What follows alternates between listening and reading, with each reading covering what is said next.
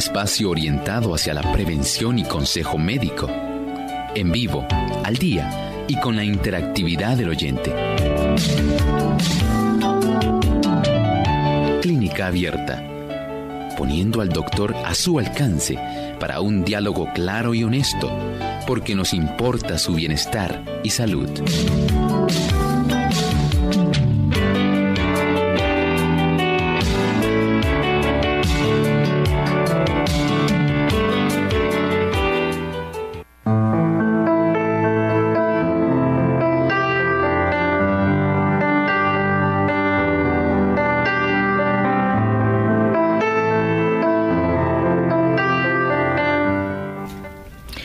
Se manifiesta con úlceras en la boca, por lo general en la lengua o en las mejillas, dolor en la boca, babeo, encías inflamadas, hasta fiebre.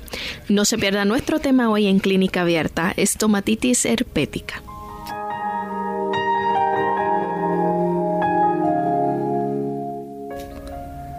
Todo hábito que no promueva la acción saludable en el organismo humano degrada las más altas y nobles facultades. Los hábitos erróneos concernientes al comer y al beber conducen a errores en el pensamiento y en la acción.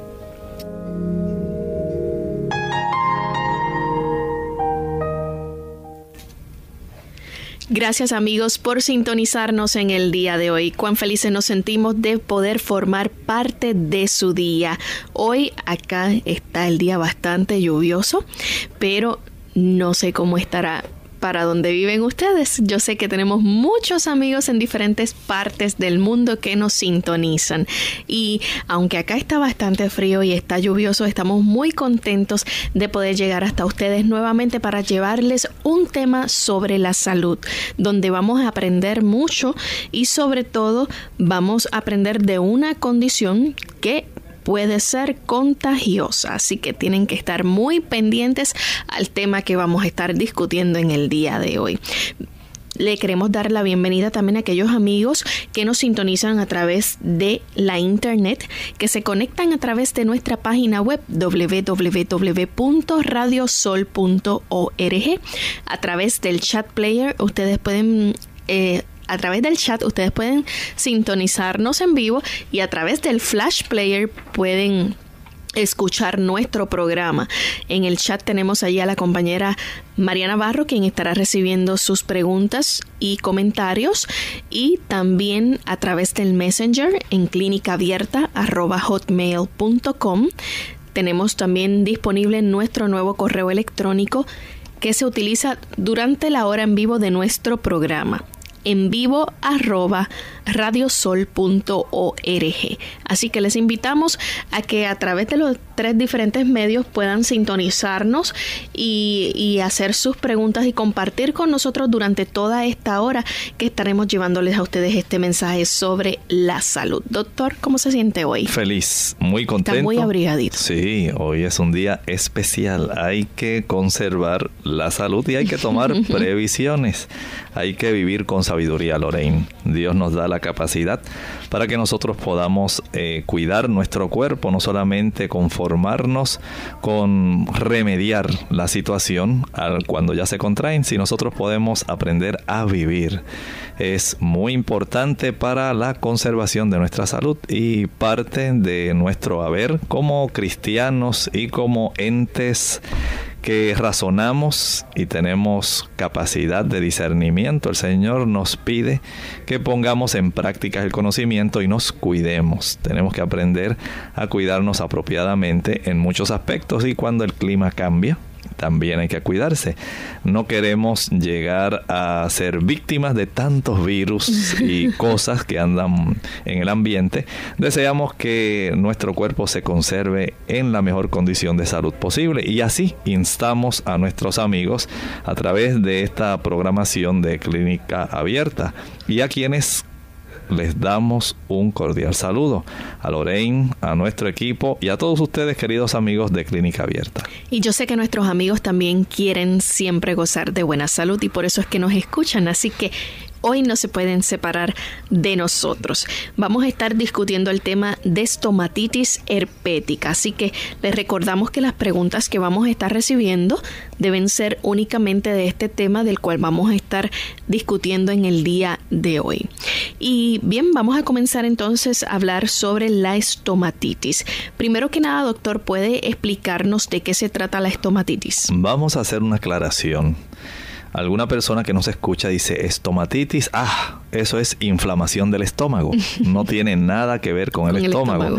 Tiene que ver con nuestra boca. Es una inflamación de la boca que puede estar causada por podemos decir diferentes causas. En primer lugar, las infecciones. Las infecciones son una causa frecuente y una de ellas es precisamente la que vamos a estar discutiendo hoy.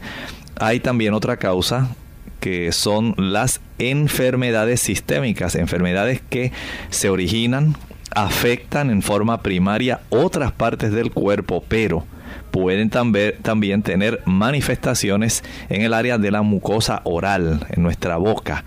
También hay otras causas que son los agentes físicos. Y estos tres esencialmente estos, estos cúmulos de condiciones infecciosas, enfermedades sistémicas y agentes físicos pueden ser causa frecuente de inflamación en la boca. Y esto pues preocupa a muchas personas y claro, imagínense ustedes precisamente por el área donde usted ingiere los alimentos, que esa mucosa esté tan inflamada, tan sensible, que usted prácticamente no pueda comer apropiadamente, deglutir causa preocupación. Usted depende del alimento que ingiere y si hay una inflamación de esta índole, se va a afectar. Muy bien. Entonces vamos a hablar de dentro de estas condiciones de la inflamación de la mucosa oral, de una que es particularmente infecciosa. Esa sería entonces la estomatitis herpética. Exacto. Y le llamamos herpética porque proviene precisamente del virus del herpes. Y dentro de las variedades que hay en los virus del herpes, hay una que podemos decir es de las que más logra afectar en las personas, ¿verdad? Eh, tenemos este tipo de virus del herpes, se le llama virus hominis, también llamado virus del herpes simple. ¿Y por qué se caracteriza esta, este virus? En, una vez entra el virus se manifiesta en la boca mediante las úlceras y la inflamación. Imagínense ustedes si es difícil para una persona cuando uno tiene una pequeña ulcerita o de esas aftas que dan en la boca. Ahora imagínense ustedes una diseminación abundante porque este virus tiene la facultad de propagarse muy rápidamente en la mucosa oral y producir ulceraciones e inflamación. Así que estamos hablando de una boca que está bien hinchada, sumamente sensible y esto no es igual que las aftas que son causadas por otro virus.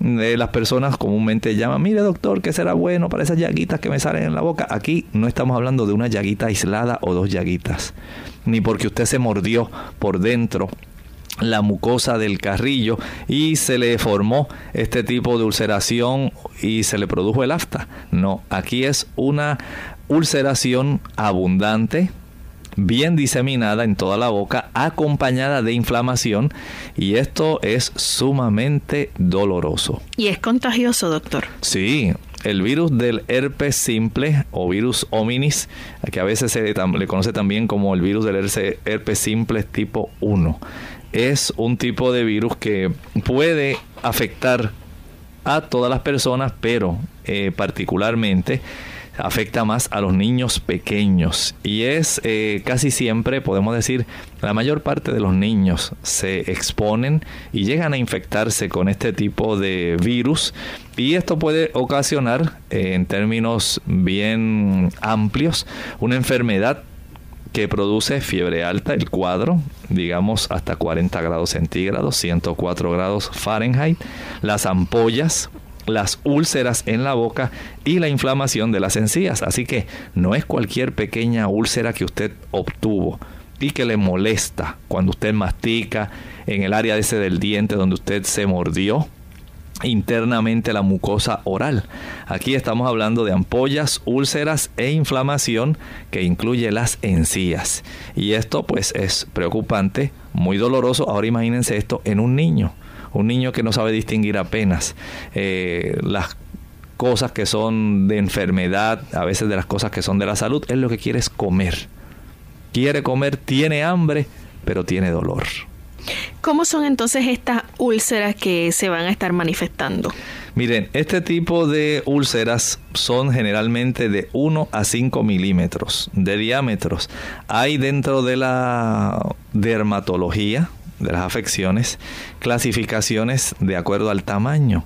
Casi siempre este tipo de ampollas y úlceras que se manifiestan por el virus del herpes simple, virus hominis, herpes hominis, eh, tiene esta cualidad de ser menor de los 5 milímetros. Hay por lo general otro tipo de ulceraciones como las aftas tienden a ser mayor de 5 milímetros y esto hace ya una diferencia para la persona entrenada en este aspecto, el clínico que mira, dice, mira, estas lesiones tienen este tamaño aproximado. Aquí lo más probable por la diseminación, por la fiebre, por el cuadro clínico. Este niño, lo más probable es que está desarrollando este tipo de condición y tiene una base grisácea. El perímetro, el alrededor de esa ulceración es rojizo. Así que tenemos una ulceración que es rojiza, tiene la base, el fondo es grisáceo, el perímetro rojizo, base grisácea y el tamaño menor de 5 milímetros bastantes abundantes dentro de la mucosa oral, se acompaña de inflamación en el área de las encías, tiene fiebre, le dificulta al niño el poder eh, tragar porque son úlceras muy dolorosas que ocasionan que este niño se esté babeando con frecuencia, le impide al niño tragar y esto por consecuente produce una disminución en la ingesta de alimentos aun cuando el bebecito o el niñito tiene hambre. Se va a ver también, por ejemplo, en áreas como la lengua. Sí, sí. Eh, no solamente estamos pensando dentro de la mucosa oral, eh, muchos de nuestros amigos en Centroamérica lo conocen como los carrillos. Esa mucosa oral interna, especialmente en el área donde aquí en Puerto Rico pues le decimos los cachetes, ¿verdad? Los pómulos en esa área, pero internamente eh, pueden desarrollar este tipo de úlceras que eh, también van a ser muy dolorosas. O sea que tenemos úlceras por un lado en la mucosa oral, tenemos también en la misma lengua. Y este tipo de ulceraciones van a molestar intensamente. Imagínense como de por sí el herpes molesta, duele. Cuando usted lo tiene en la piel, y aún no se le ha reventado ningún tipo de ampolla para formar úlcera, como ocurre en los del herpes zóster. Ahora imagínense ustedes en una condición donde usted tiene una ampolla que está expuesta y los cambios en la acidez de la saliva y del alimento que usted ingiere, añádale la temperatura del alimento todo esto, más las bacterias que están ahí en la boca, además del virus del herpes, que producen ácidos, ¿Usted cree que no le dolerá esto a un niño? Claro que sí. Así que estas ampollas en la lengua, en la mucosa, más el dolor, más la inflamación de la encía y la dificultad para tragar, el dolor dentro de la boca es algo sumamente preocupante. Si es una nada más, cuando es una ulcerita que es como un afta, eh, es incómodo, imagínense usted varias. Así es. Alrededor de la boca. Así que al regreso de la pausa vamos a continuar explicándoles amigos sobre este tipo de estomatitis herpética y vamos a ir viendo con detenimiento un poco más sobre los síntomas de la condición. El tomate es uno de los ingredientes más comunes en la dieta, tanto frescos como cocidos. Una ración de tomates, unos 100 gramos, contiene más de la cuarta parte de tus necesidades diarias de vitamina C y E y la mitad de tus necesidades diarias de potasio, mineral que ayuda al corazón a latir con normalidad y mantiene la presión sanguínea y el sistema nervioso saludable. Pero no solo eso, el tomate además de ser un alimento repleto de vitaminas y propiedades nutritivas, es rico en licopeno, una sustancia antioxidante capaz de combatir del cáncer de próstata, del sistema digestivo, del pulmón y también las enfermedades coronarias. Grasa contra azúcar. Hola, les habla Gaby Zabalúa Godard en la edición de hoy de Segunda Juventud en la Radio, auspiciada por AARP. Por unanimidad, la grasa se considera el enemigo número uno de la salud. Sin embargo, últimamente un nuevo contingente está haciendo de las suyas, solo que da una forma mucho más sutil. Encabezando la lista de los productos más engordantes de la actualidad, tenemos al ingrediente más dulce de todos, el azúcar. A pesar de que por años hemos temido el efecto dañino de las grasas saturadas, la realidad es que el exceso del azúcar también afecta negativamente a nuestro cuerpo.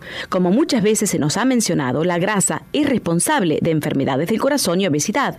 No obstante, se ha relacionado recientemente al azúcar como posible causante de una de las enfermedades de mayor crecimiento en los últimos años, la diabetes tipo 2. Anteriormente, los endulzantes tradicionales como la miel tenían un índice glucémico menor de las actuales azúcares refinadas y no se consideraban tan tóxicos para la salud. En cambio, hoy, debido a las modificaciones tecnológicas, nos enfrentamos a los peligros de las azúcares refinadas, los cuales pueden ser ocultos en muchos alimentos de consumo diario como refrescos, jugos y cereales. Aunque todavía el azúcar no alcanza la notoriedad de su compañera la grasa, ten por seguro que es solo cuestión de tiempo. El patrocinio de AARP posible nuestro programa. Para más información, visite www.aarpsegundajuventud.org.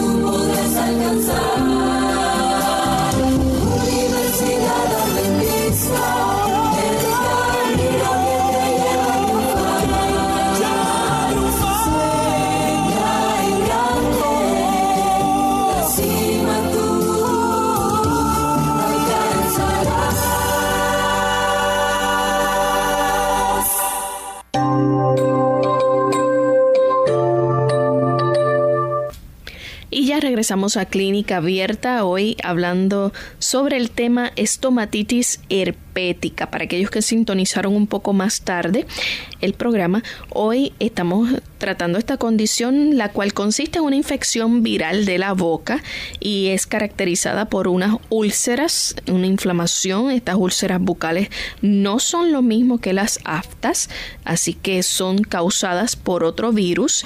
Y el doctor nos ha estado hablando de cuán contagioso es esta condición y que precisamente eh, se observa principalmente en los niños pequeños y cómo afecta entonces la parte interna de las mejillas, la lengua, en fin, eh, es bastante incómodo el tener este tipo de úlceras en la boca.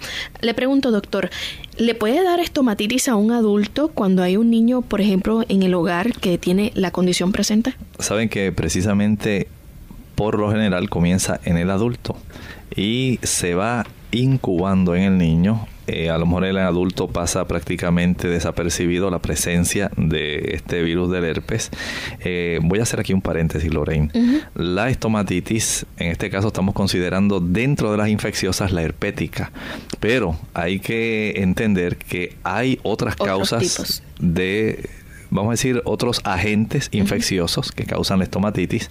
Por ejemplo, hay causas bacterianas. Estamos considerando ahora un virus, el del herpes. Pero hay causas bacterianas como, por ejemplo, el estreptococo causa eh, la sífilis, que es una bacteria, la gonorrea también causa estomatitis herpética.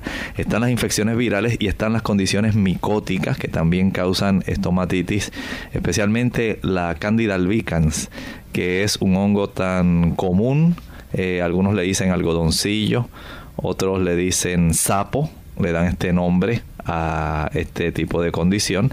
Y dentro de las infecciosas, hoy estamos eh, tocando el del herpes, especialmente el virus del herpes virus hominis, también llamado virus del herpes simple. Y este, como estábamos hablando hace un momento, un miembro de la familia, un adulto especialmente, puede tener algunas calenturas en el momento en que el niño presenta la estomatitis. Recuerden que la fiebre, en estos casos de la estomatitis herpética, que es la estomatitis por infección viral, vamos a decir, más frecuente. Eh, en estos se va incubando y comienza esta fiebre antes de que al niño le aparezcan las ampollas y las úlceras. Y en el adulto pues tal vez pase como una calentura le dio un poco de fiebre y esto fue suficiente, pero en los niños se desarrolla la fiebre que es bastante alta. Hablábamos de 40 grados centígrados, aproximadamente 104 grados Fahrenheit. Eh, la producción entonces, después que comience esa fiebre, que el niño la va a tener durante uno o dos días, aquí los antibióticos no sirven para nada. Mm. Recuerden que es un virus, aquí el antibiótico no va a funcionar y al cabo de dos días comienzan a manifestarse estas ampollas y úlceras. Eh, las ampollas se revientan, estas vesículas en sí eh, se revientan dejan el borde externo, el perímetro es rojo y la base, la parte interna en sí de estas ampollas eh, que se han reventado y se convierten en úlceras es color grisáceo y se encuentran entonces bien dolorosas y es bastante probable que usted diga pero mira si él no tiene las amígdalas grandes, no están infectadas y ya aquí descarta, ¿verdad? La presencia del estreptococo, del estafilococo, del neumococo. Dice, pero mi niño, ¿qué le pasa? ¿Por qué está así tan decaído, tan febril? Recuerde que la enfermedad se cura y las úlceras generalmente van a desaparecer al cabo de 10 días. Pero en ese lapso de tiempo el niño va, va a bajar peso. Recuerden que estas úlceras que salen en la lengua en la mucosa oral, eh, acompañadas de fiebre, hacen que el niño no tenga deseos de comer y si se le inflama la encía, todavía mucho menos, porque al masticar se va a producir lesiones, le produce dolor y decíamos antes de la pausa la combinación del alimento más las bacterias que uno tiene en la boca, además del virus. En este caso, recuerden, estamos hablando de la estomatitis herpética, inflamación de la mucosa oral causada por el virus del herpes. Si además del herpes recordamos que tenemos otra serie de bacterias que junto con el alimento y la saliva producen un ácido que resulta irritante, esto impide que el niño tenga deseos de comer. Así que boca inflamada, encía inflamada, úlceras abundantes en lengua, mucosa oral, hacen que el niño rechace y de por sí la fiebre sola, aunque usted no tenga ningún tipo de ulceración o de estomatitis, la mayor parte de los niños dejan de comer. Usted dice, ay, ¿qué le pasa a mi niño? Se ve así, decaído, inapetente. inapetente. Es parte de ese cuadro. Así que los adultos somos responsables en gran medida por conservarle la salud a los niños, especialmente cuando usted está enfermo. No es que usted no quiera a sus hijos, pero trate de impedir que ellos, que son más sensibles a o contraer infecciones virales y bacterianas, puedan participar, si podemos decir así, de esa condición que usted como adulto puede tolerar y lidiar más fácilmente que en un niño. Así que como parte de los síntomas vamos a estar viendo entonces cómo se manifiestan esas ampollas o esas úlceras en la boca. Eh, la persona o el paciente va a tener entonces fiebre. eh, me imagino que al ser niños se pondrán un poco irritables. Imagínense ustedes con una fiebre de 40 grados centígrados, ¿qué niño no va a estar irritable? Esto es común que pueda suceder. Nos hemos enfocado más en los niños porque ellos lo padecen bastante frecuente, pero el adulto le va a pasar igual. Claro, usted lo tolera mejor, usted es un adulto. Y en el niño se manifiesta una forma un poco más difícil. Esta estomatitis herpética va a estar muy irritable, va a tener las ampollas en la boca. ¿esas ampollas se pueden reventar? Sí, Sí, esto es típico de las lesiones del herpes. Siempre, por ejemplo, el herpes eh, tipo zoster, que es familia de la varicela, al igual que la varicela, eh, se rompe la ampolla y entonces queda ya el crátercito, ¿verdad?, del área ulcerada. Algo similar ocurre en este caso de la estomatitis herpética. Se revienta la ampolla y entonces se observa inmediatamente esa zona ulcerada donde se concentró mayormente el virus y la presencia de ese liquidito que estaba dentro de la ampolla permite que salga una mayor cantidad de virus que puedan a su vez eh, continuar infectando, inflamando la encía y desarrollando otras úlceras en lengua y mucosa oral. Aparte de esos síntomas, ¿hay algunos otros síntomas que podamos ver? Bueno, puedan destacar? Bueno, podemos decir que las encías bien inflamadas, bastante dolor en la boca, Recuerden que no estamos hablando de un afta sencilla. Aquí hay bastantes úlceras dentro de la boca acompañadas de inflamación gingival de las encías. No es lo mismo que usted tenga un diente, eh, una arcada, todos sus dientes sanos y una encía sana a que usted los tenga la, toda la encía inflamada y además como si fuera poco ulcerada. Úlceras en la boca, en la mucosa, úlceras en la encía, úlceras en la lengua ¿cree usted que cualquier persona lo toleraría? Si un adulto se le hace difícil tolerar esta situación, ¿cómo será para un niño? Así que no es tan fácil. El niño, imagínese, va a estar babeándose, porque cada vez que él mueva su boquita, él mismo se va a lastimar. Imaginen úlceras en la lengua, inflamada la encía y úlceras en la misma mucosa oral cada vez que usted mueve la boca. Y esa, ocurre esa fricción esto va a ser sumamente doloroso. Eh, y si esto se eh, aplica a la aparición de las úlceras herpéticas en el área de la base de la lengua hacia atrás, donde generalmente eh, el bolo de alimento que se ha preparado para poder ser deglutido se ubica, usted lo lleva casi hasta la parte de atrás de la lengua para entonces deglutir esa zona ulcerada tiene que ser muy dolorosa, por lo tanto van a tratar ellos, van a evitar tener que tragar alimento por más hambre que tengan. Así que la persona entonces finalmente tendría problemas también para tragar. Sí, sí, eh, desarrolla eh, ese término médico, se llama disfagia, dificultad para tragar o deglutir. Vamos a hacer nuestra segunda y última pausa y al regreso continuaremos entonces hablando más sobre la estomatitis herpética hoy en Clínica Abierta.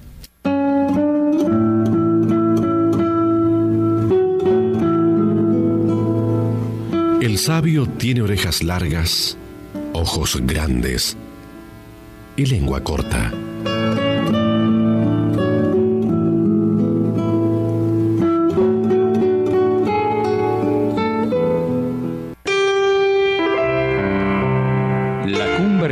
del hombre. Lo esencial no está en ser poeta, ni artista, ni filósofo. Lo esencial es que cada uno tenga la dignidad de su trabajo, la alegría de su trabajo, la conciencia de su trabajo, el orgullo de hacer las cosas bien, el entusiasmo de sentirse satisfecho, de querer lo suyo. Esta es la sana recompensa de los fuertes de los que tienen el corazón robusto y el espíritu límpido. Dentro de los sagrados números de la naturaleza, ninguna labor bien hecha vale menos, ninguna vale más. Todos somos necesarios y valiosos en la marcha del mundo. Todos somos algo, representamos algo, hacemos vivir algo, ansiamos algo. Sí, Señor, una patria mejor.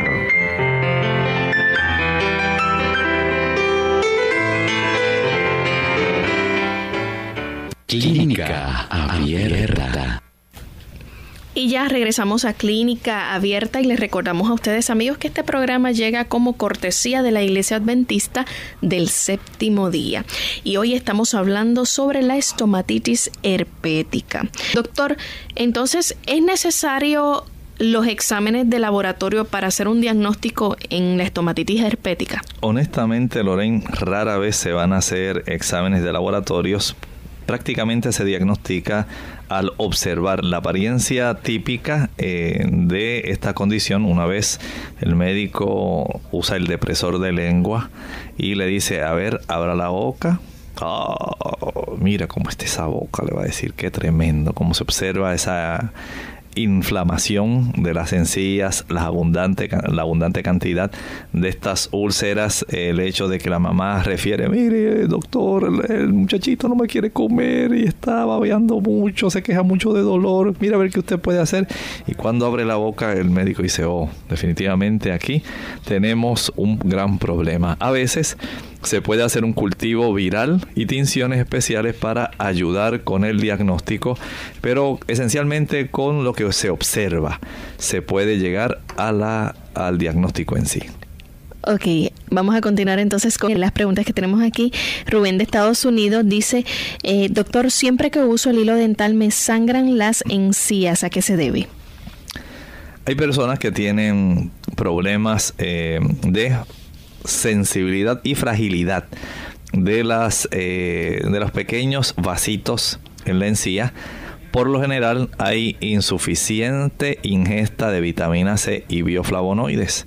Son personas que no les gusta eh, ingerir una buena cantidad, digamos, de naranja o de jugo de naranja, de tamarindos, de parcha, de acerola, eh, de piña, de toronja, todas estas frutas que son ricas en vitamina C. Y hay algunas que aunque no son tan ricas, pero dan cierta cantidad de vitamina C como el kiwi, las fresas. Todo esto ayuda para dar una mayor fortaleza a, la, a los capilares que eh, irrigan abundantemente la zona de las encías y esto le da mayor fuerza. Además, si a esto le, le añadimos la sensibilidad que ocurre en la unión de la encía con el diente a consecuencia del desarrollo de placa y eventualmente en la conversión de la misma en sarro, esto pone todavía más sensible esa área. O sea que la higiene dental, además de que usted se aplique el hilo dental, un buen cepillado, hay que practicarse también estos eh, aspectos donde usted va una o dos veces anualmente al dentista a realizarse una limpieza oral. Y es una buena práctica. Además, ingerir alimentos que puedan ser eh, fortalecedores del epitelio. Por ejemplo, eh, hablamos de los carotenoides, del jugo de zanahoria, del jugo de tomate, que también es rico en vitamina C y que usted lo puede consumir no solamente como hacen la mayor parte de las personas, piensan en el tomate en una o dos rebanadas. Usted puede consumirlo directamente, consuma un tomate completo inclúyalo como parte de su almuerzo. Y esto es de mucho beneficio eh, junto con el uso de la vitamina C que proviene de las chinas o naranjas, la toronja o pomelos, las piñas, eh, el maracuyá, chinola o parcha o pasionaria. Todo esto le brinda a usted fortaleza en la capacidad del diente y algunas personas también tienen una mayor fragilidad en la zona de las encías cuando utilizan algunos medicamentos como el dilantín. Doctor, eh, a través del chat nos está preguntando la señora Alneiris de San Felipe en Venezuela. Ella dice que su niña de 7 años padece de amigdalitis, faringitis y a, esto eh, se le suma que le dio estomatitis. Se trató con solución Wonder y penicilina endovenosa, hizo spray, Dactarin gel y las curas han sido dolorosas. Ya el otorrino dijo que sus amígdalas no le sirven, no están cumpliendo su función. Actualmente en casa ella le sigue haciendo las curas, pero ella quiere saber de qué manera natural puede ayudarla. Sencillo vamos a impedir que la niña ingiera alimentos azucarados. Estos tienen eh, un lamentable efecto deteriorante en la capacidad inmunológica del niño. Van a reducir la capacidad a la cual las células blancas, recuerden que las amígdalas son un tejido linfoideo, y estas amígdalas eh, van a cumplir esta función de que todo lo que entra por la vía oral especialmente, aunque también en parte por la vía nasal, pero más por lo que entra por la vía oral, va a requerir la inspección, podemos decir así, es como una aduana. Y se verifica, perdón, se verifica que no haya un cúmulo de bacterias que puedan ser perjudiciales y que tengan acceso al sistema digestivo. Entonces las amígdalas cumplen esta función de protección. Al evitar la ingesta de helados, néctares, jugos, de cualquier tipo, refrescos, galletas, bizcochos, pastelitos, cualquier forma en la cual se encuentre el azúcar, evítela. Su niña se lo va a agradecer y usted también, porque gastará mucho menos en médicos, no la tiene que estar llevando por problemas de infecciones amigdalinas. Esto le va a ser beneficioso a usted y a la niña, porque la niña también puede llegar a tener afecciones en las válvulas de su corazón, infecciones también y problemas frecuentes en sus riñones, especialmente por el estreptococo. Recuerden que las infecciones eh, bacterianas son otra causa de estomatitis. Hoy estamos discutiendo la estomatitis viral por herpes, pero hay estomatitis por bacterias y también estomatitis por eh, hongos, cándida especialmente. Así que eh, si usted cumple su función como madre y le brinda alimentos que le pueden ayudar a protegerse, la zanahoria, el tomate, los pimientos, las acelgas, las espinacas, los productos que son ricos en nutrientes que combaten los problemas de infección, como por ejemplo el limón. Ese limón, muchas personas exprimen el limón y el jugo puro lo utilizan para empapar hisopos, de estos hisopos largos, para que usted le pueda dar toques, pueda prácticamente pintar las amígdalas con ese jugo puro de limón. Y esto ayuda para que pueda contrarrestarse estas infecciones que son tan frecuentes.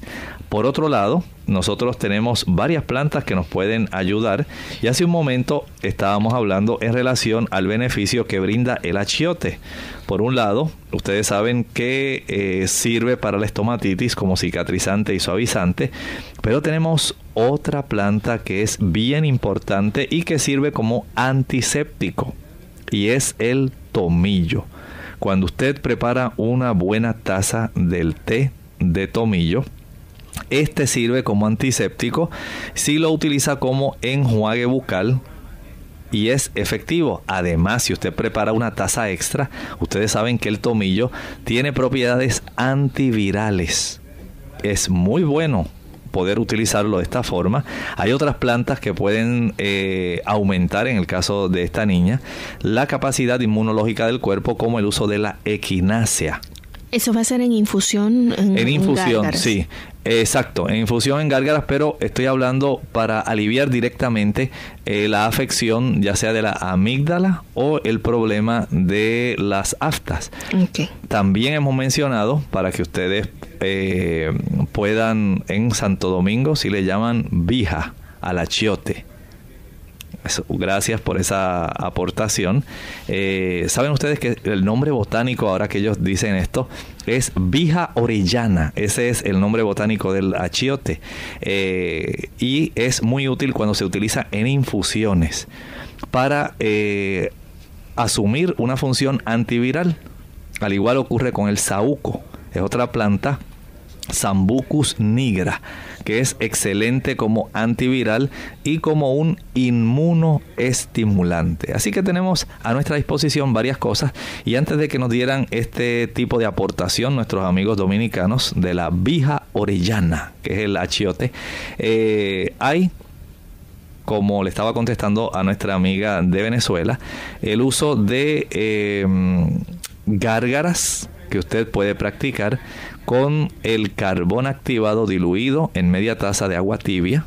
Con esto practica muchos gargarismos y buches, enjuagues. Esto ayuda para que cicatricen aceleradamente todas esas áreas donde se han formado las úlceras, las aftas y se absorban las bacterias que han estado poseyendo directamente las amígdalas. Esto va a ser de mucho beneficio, es algo bien sencillo, pero asegúrese de que sea carbón activado en polvo. Doctor, en, como parte del tratamiento, ¿la persona no necesita recibir medicamentos? Sí, miren, en ocasiones, especialmente en los niños, cuando esta condición de estomatitis herpética está ampliamente eh, afectando la capacidad del niño, se pueden requerir medicamentos antivirales. Para contrarrestar el herpes se usa uno que es muy conocido, el aciclovir a veces el niño puede requerir también algunos anestésicos tópicos pero que se deben usar con mucha precaución para aliviar el dolor. Por eso estábamos mencionando el uso de los enjuagues como el que se utiliza o se prepara con el achiote, con el tomillo o con otra planta que también es muy común en nuestra América, la salvia. Salvia officinalis.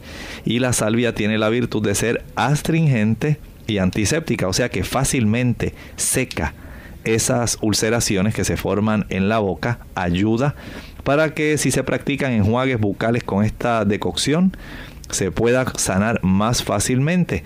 En ocasiones puede ser necesaria la aplicación de lidocaína viscosa, pero tiene que ser con mucha precaución.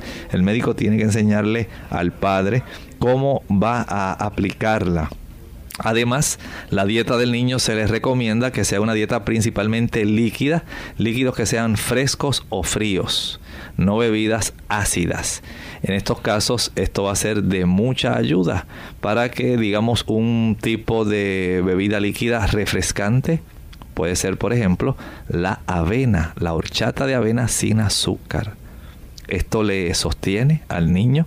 Eh, también hemos hablado de cómo puede el padre o la madre utilizar el ajonjolí. Tiene azúcares internamente, perdón, eh, una buena cantidad de proteína y de grasitas buenas que si se licúan a razón de una taza de ajonjolí por un litro de agua bien licuado sin añadirle azúcar le va a dar bastante nutriente a este niño para que se sostenga, se mantenga en lo que en forma del ciclo de aparición y de eliminación de este virus que tarda aproximadamente 10 días si no hay complicaciones, el niño se pueda mantener. Entonces, ¿qué podemos esperar sobre todo con el, el, dolor que el niño manifieste? ¿Eso se va a ir entonces ya en unos días yendo? Claro que sí. Como dijimos, la historia natural de la enfermedad eh, tiene su completa remisión ya en unos 10 días. Así que si nosotros le damos esta ayudita con una dieta líquida eh, que sea nutritiva, eliminamos los productos azucarados que pueden ser muy irritantes y a la misma vez debilitantes. No deseamos que el niño se complique y saben que este es un problema, Lorraine. En estos niños puede haber complicaciones porque el virus del herpes puede desarrollar infección secundaria en el ojo, desarrollando la queratoconjuntivitis herpética. Y esta es una situación que hay que atender inmediatamente porque puede producir ceguera en el niño. El niño también se puede deshidratar al no, al evitar ingerir alimentos, eh, si se niega a comer, se niega a beber. Esto puede hacer que se deshidrate el niño, se desnutra, aunque va a ser por 10 días, pero 10 días en un niño. Esto es preocupante. Recuerden que al niño estas úlceras le van a resultar sumamente dolorosas. ¿Qué alimentos, eh, además de, la avena que usted mencionó, doctor, pueden los niños comer o la persona que tenga estomatitis? Puede preparar también una sopas, pero que sean de vegetales o verduras que no tengan condimentos que puedan resultarle irritantes. Puede usted prepararle un puré bastante líquido, digamos, de un puré de papa, un puré de yuca, un puré de yautía. Se lo puede majar con un poquito de aceite de oliva, que si usted le empapa eh, un hisopo o usted como adulto se lava bien las manos y una vez tenga bien limpio el dedo índice, lo empapa en aceite de oliva, se lo puede también pasar en la boquita al niño y esto le alivia bastante el dolor de estas úlceras que su contacto con la saliva ácida y los restos de alimentos y otras bacterias que estén van a ser sumamente irritantes. Pero en términos generales, eh, la papa, la yuca, la yautía, las sopas de vegetales sencillos que usted prepare en su hogar, de alimentos que no sean eh, sumamente ácidos, que no irriten la úlcera, pues va a hacer que el niño se nutra. ¿Cómo yo evito contagiarme con estomatitis herpética? Bueno, podemos decir que si usted sabe que usted es adulto y ha desarrollado una condición similar, evite una mala costumbre. Muchos padres tienen la mala costumbre de besar a sus niños en la boca. Evite ese problema. Usted tiene una flora bacteriana y viral diferente a la de su niño no lo bese en la boquita. Con sus manos, después que usted se toca la boca, se toca los ojos, no le toque la boca del niño, ni le toque los ojitos del niño. Hace bien sus manos, hace bien su boca. Esto es muy importante. Si usted le quiere dar un beso, déselo aquí en la mejilla, déselo en la frente, abrácelo pero no lo ves en la boquita. Evite este problema. Aproximadamente el 90% de la población es portadora, escuchen bien, del virus del herpes simple. Y es difícil evitar que los niños se contagien con este virus en algún momento durante la niñez. Si usted lo puede evitar mediante buenos hábitos de higiene, y evitar tener que estar tocándole la boquita a los niños. Si usted estornuda, si usted tose, tápese su boca, tápese su cara y vaya y lávese las manos. Muchos se prestan el, el, popote o el sorbeto. Así es, o la cuchara. Y yo como un bocadito y entonces, ay, mira, el nene me está pidiendo, tiene hambre, déjame darle. Y entonces ahí le va la cuchara con la que usted estaba comiendo o el tenedor y el niño también va a adquirir este tipo de virus. Los niños deben evitar estrictamente el contacto cercano con personas que tengan aftas por ejemplo, no besar a los padres que tengan aftas activas, al igual que mantenerse alejados de otros niños que ya usted sabe tienen estomatitis herpéticas. Los niños no deben compartir utensilios, ni vasos, ni alimentos con personas activamente infectadas. Y si usted conserva esto como un buen hábito, y no solamente porque usted esté, diga, no, pues yo me conozco, yo sé que no estoy infectado, no tengo nada malo, evítelo, usted es un adulto. Y la flora suya bacteriana y viral en el área oral es diferente a la de un niño. No le toque su boquita, no comparta sus utensilios, por más que usted lo quiera, si usted lo quiere de verdad. Evite estas prácticas. Deje que el niño tenga sus utensilios, dele a comer con los utensilios que son propios del niño. Asimismo, si usted lo quiere abrazar, abrácelo. Si lo quiere besar, béselo, pero no lo haga en la boca ni en los ojitos. Evite tocárselo directamente. Eh, usted mantenga un buen aseo en sus manos, eh, tápese la boca cuando estornuda, cuando tose, lávese después las manos. No nada más se restriegue así y ya, y, ya sigo con mis eh, manos llenos de virus y bacterias. Haga este ejercicio y usted mismo se lo agradecerá porque usted conservará sus propios hijos en una condición de salud mucho más importante y esa es una aportación que queremos dar precisamente Lorraine en esta ocasión a consecuencia de este tema cómo nosotros prevenimos las enfermedades, enfermedades que tenemos día a día. Recuerde que en esta en este tipo de condición prácticamente el 90% de la población es portadora del virus del herpes simple.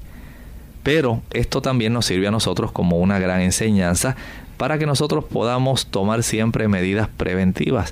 No tenemos que permitir que algún niño o algún otro miembro de nuestra familia contraiga algún tipo de enfermedad para entonces llevarlo al médico. Muchos tienen esa filosofía que dicen, ah, pero si de algo, de uno alguno se tiene que morir. Y para uno morirse, pues cualquier enfermedad es suficiente. O piensan que uno es exagerado con tratando de prevenir tantas enfermedades o tantas cosas y se vuelve uno maniático. Así es. Y miren, un caso tan frecuente, los niños recién nacidos, vamos a decir recién nacidos, a veces tienen 30 días, 40 días, y ya andan de brazo en brazo, y todo el mundo quiere besarlo, y todo el mundo quiere abrazarlo, y quiere tocarle la boquita, y mira que salió la boquita de su mamá y las manitas del bebé, que el bebé se va a llevar a su boquita, se va a llevar a sus ojos. Hay que ser muy cuidadosos. No es que seamos fanáticos ni que seamos eh, demasiado escrupulosos. No, pero sí tenemos que proteger a nuestros niños. Recuerden que el sistema inmunológico de ellos no es como el del adulto. Las medidas de higiene en esta época, mis queridos amigos de Clínica Abierta, son sumamente importantes. Taparse la boca, taparse la nariz cuando se estornuda, cuando se tose. Esto es importante. Una vez usted estornuda o tose, si no tiene alguna servilleta, algún pañuelo a su alcance, vaya inmediatamente, lávese las manos eh, estos son medidas sencillas, pero son muy útiles. Evitan la propagación de enfermedades. No bese a sus niños en la boca. No le toque su boquita, no le toque sus ojitos. Esto va a ayudar para que esos niños se mantengan más sanos y si puede evitar eh, en cierta forma, si usted los quiere cargar y quiere jugar con ellos, lávese usted también las manos. Y esto ayudará para que esos niños desarrollen poco a poco un buen sistema de defensa inmunológico sin haberse expuesto innecesariamente a infecciones o condiciones propias de los adultos. Usted como adulto sea consciente de esto, colabore con su familia y se economizará mucho sufrimiento al ver su niño enfermo y usted mismo al tener que desembolsar de su dinero para llevarlo al médico a consecuencia de su propio descuido. Amigos, aproximadamente el 90% de la población es portadora del virus del herpes simple. Es difícil evitar que los niños se contagien con este virus en algún momento durante la niñez. Así que los niños deben evitar estrictamente el contacto cercano con personas que tengan aftas. Por ejemplo, no besen a los padres que tengan aftas activas, al igual que mantenerse alejados de otros niños con estomatitis herpética, como mencionó el doctor, y los niños no deben compartir los utensilios, vasos ni alimentos con personas activamente infectadas, como mencionamos, y aún los que no están infectados, vamos a prevenir. Así es. Así que de esta manera concluimos nuestro tema hoy en Clínica Abierta, esperando que ustedes nuevamente nos sintonicen en el día de mañana. Bien, Dice el Señor en el Salmo 38, el versículo 9, Señor, delante de ti están todos mis deseos y mi suspiro no te es oculto. Qué interesante, aun cuando nosotros no lo expresemos verbalmente, Dios conoce nuestros deseos, conoce también nuestras dificultades, las causas que nos llevan a estar suspirando. ¿Cuántos problemas tengo? Dios lo sabe. No le es oculto, tú le interesas, tú le perteneces y Él quiere darle solución a esa situación que tanto te acongoja acude delante de Él y estoy seguro que los deseos de tu alma serán satisfechos con creces. De esta manera ya hemos llegado al final de nuestro programa. Mañana tienen una cita nuevamente con nosotros, así que se despiden de ustedes. El doctor Elmo Rodríguez Sosa. Y Lorraine Vázquez. Hasta la próxima.